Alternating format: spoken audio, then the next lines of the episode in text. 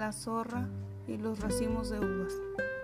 Estaba una zorra con mucha hambre y al ver colgando de una parra unos deliciosos racimos de uvas, quiso atraparlos con su boca. Mas no pudiendo alcanzarlos, se alejó diciéndose, ni me agradan, están tan verdes. Moraleja.